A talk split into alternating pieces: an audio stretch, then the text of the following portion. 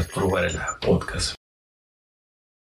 Creo que en épocas de Navidad y cuando estamos a punto de terminar cada ciclo o cada año, nos llega ese espíritu de ser mejores personas, de ayudar a los demás, de hacer retroinspecciones acerca de, de qué hicimos bien y qué no hicimos bien, e inclusive de planear lo que viene en el próximo año.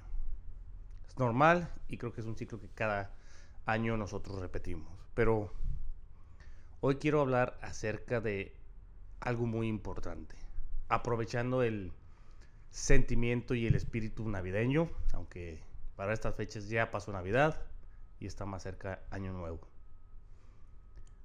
Y es acerca de lo que regalamos a los demás.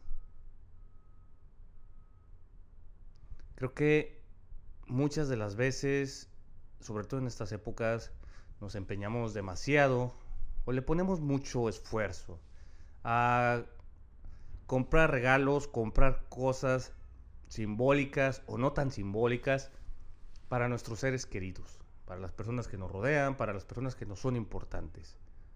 Pero creo que hay algo que no estamos regalando, y especialmente en estos tiempos. Y creo que es algo que es lo que tendríamos que estar regalando. Y es estar presentes. El mejor regalo que le podemos dar a las personas que amamos, a las personas que nos importan, es estar presentes en su vida, en su día a día.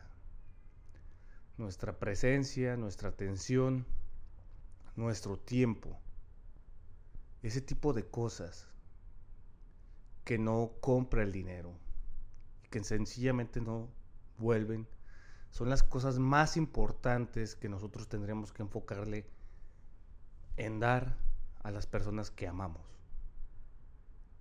a las personas que nos rodean, a nuestros mejores amigos, a nuestros compañeros de trabajo, a nuestra familia, a nuestras parejas.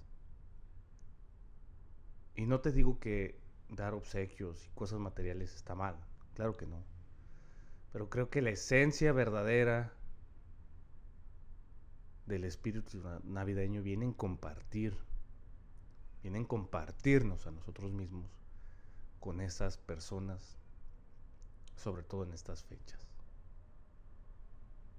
Y es ahí donde te digo que el mejor regalo que podemos darle a las personas que amamos es estar presentes.